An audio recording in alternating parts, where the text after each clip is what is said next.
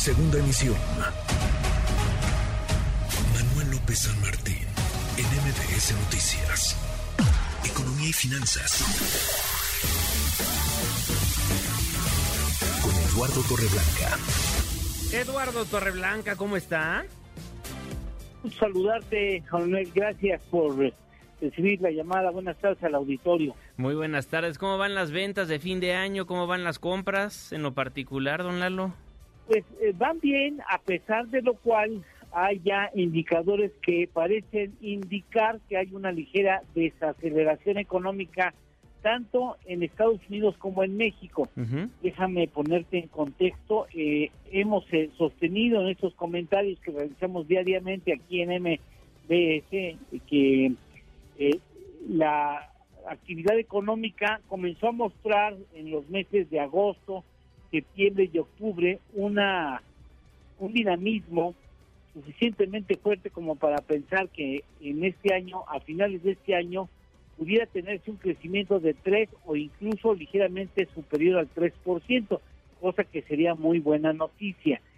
Claro, establecimos eh, la aclaración oportuna de que si la economía mexicana mostraba ese dinamismo en noviembre y diciembre, sería posible lo que acabo de mencionar, que la economía creciera 3 o poco más de 3%. Pues han surgido algunos indicadores de, que las economías tanto de México como Estados Unidos han iniciado un ligero proceso de desaceleración. En el caso específico de Estados Unidos, muestra una disminución en el mercado inmobiliario, tanto en precios de viviendas nuevas como el ritmo de venta de casas nuevas. Eh, han subido las tasas de interés que indudablemente impactan al mercado de las tasas de interés de los créditos hipotecarios y esto hace que se disminuyan las ventas y esto hace que se vendan menos las casas, haya menos apoyo hipotecario y esto finalmente acaba reduciendo un poco los precios de las casas que durante dos años tuvieron una espectacular escalada en estos precios, tomando en cuenta que había eh, créditos hipotecarios, eh, Juanma, pues muy cómodos, estábamos hablando de 2.8%. Nosotros en México lamentablemente no conocemos esas tasas de interés en créditos hipotecarios, ya estábamos en 8% y hacíamos fiesta, bueno, en Estados Unidos estaban en 2.8%, ahora están en 5.3%, que para México sigue siendo una maravillosa tasa de interés para un crédito hipotecario, pero para Estados Unidos ya es una tasa de interés cara para el sector hipotecario y entre más se elevan las tasas de interés, pues menos se acude al mercado de hipotecas, menos se venden los inmuebles nuevos y se promueve la baja de precios de las viviendas, que eso ya comenzó a suceder. Otro indicador, Juanma, es el índice manufacturero del Estados Unidos, de la Unión Americana, que denota cierta debilidad en las órdenes de compra.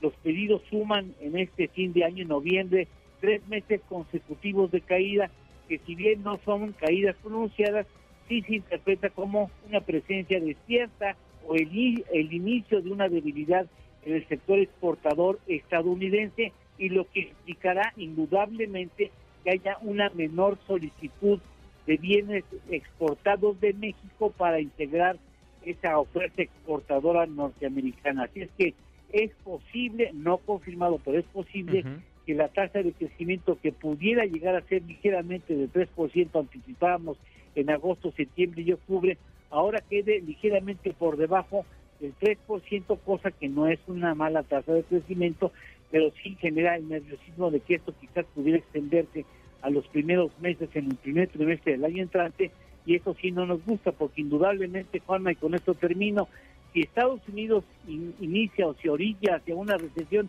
indudablemente nos va a afectar, va a afectar a la economía y tendremos un inicio de año seguramente un segundo trimestre, pues no alegre, como invitaría a pensar que si creciéramos a 3%, pudiéramos seguir con esa tónica de crecimiento, si la economía de Estados Unidos se, se viene hacia abajo o ligeramente hacia abajo o entra en términos de recesión, indudablemente nos va a impactar ese movimiento. Bueno, pues estaremos al pendiente lo que vaya a pasar. Don Eduardo Torreblanca, ¿tenemos postre?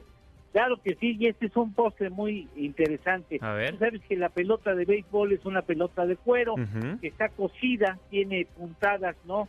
eh, puntadas eh, para unir las dos piezas de cuero de esa pelota de béisbol Sí. que es particularmente dura. ¿Sabes cuántas suturas o puntadas tiene una pelota de béisbol profesional? 128. 108. ¡Ay, casi!